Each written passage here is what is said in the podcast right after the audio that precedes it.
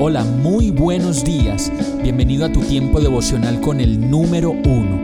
Qué alegría saludarte con la certeza de que Dios está obrando en tu vida su perfecta y buena voluntad, ya sea porque estás aprendiendo de un momento difícil o porque estás disfrutando de su amor a plenitud con paz y tranquilidad.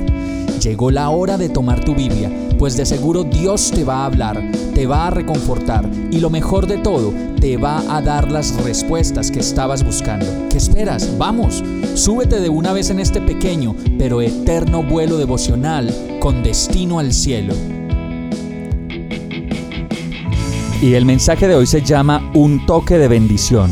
Marcos 10, 15, 16 dice, les aseguro que el que no reciba el reino de Dios como un niño, de ninguna manera entrará en él, y después de abrazarlos, los bendecía poniendo las manos sobre ellos.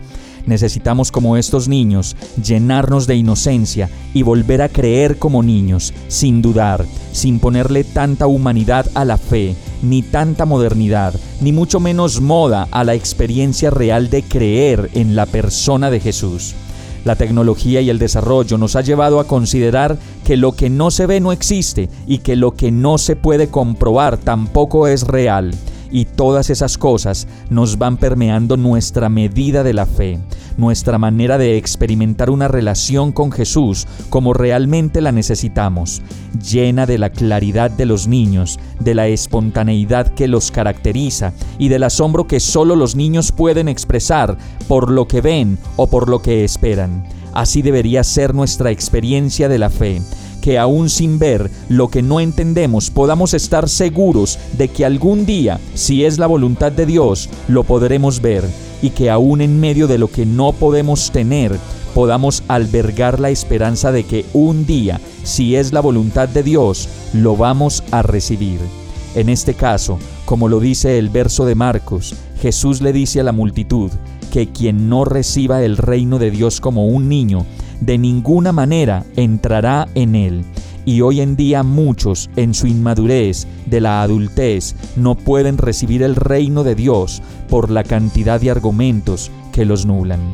Finalmente, nos podemos disponer, como lo dice esta palabra, a recibir el abrazo de Jesús para que nos bendiga con la conciencia plena de su gracia y amor, y así sentir sus manos sobre nosotros. Vamos a orar. Ven Señor Pon tu mano sobre mí. Devuélveme la inocencia que necesito para creer y para llenarme de ti. Quita de mí toda esa fachada de la madurez que no me deja verte y enamorarme de ti, pues quiero hacer tu voluntad. En el nombre de Jesús te lo pido. Amén.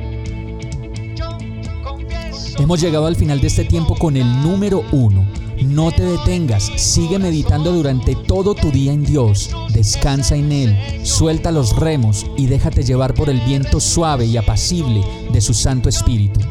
Solo compártelo con quien lo necesite y ames. Hoy, de la mano de Dios, todo será un gran día. Para más información visita nuestra página www.iglesiabierta.com o llámanos al 313-334-0116. Oramos y rogamos para que cada día te enamores más de Dios y para que no pares de pasar todo tu tiempo con el número uno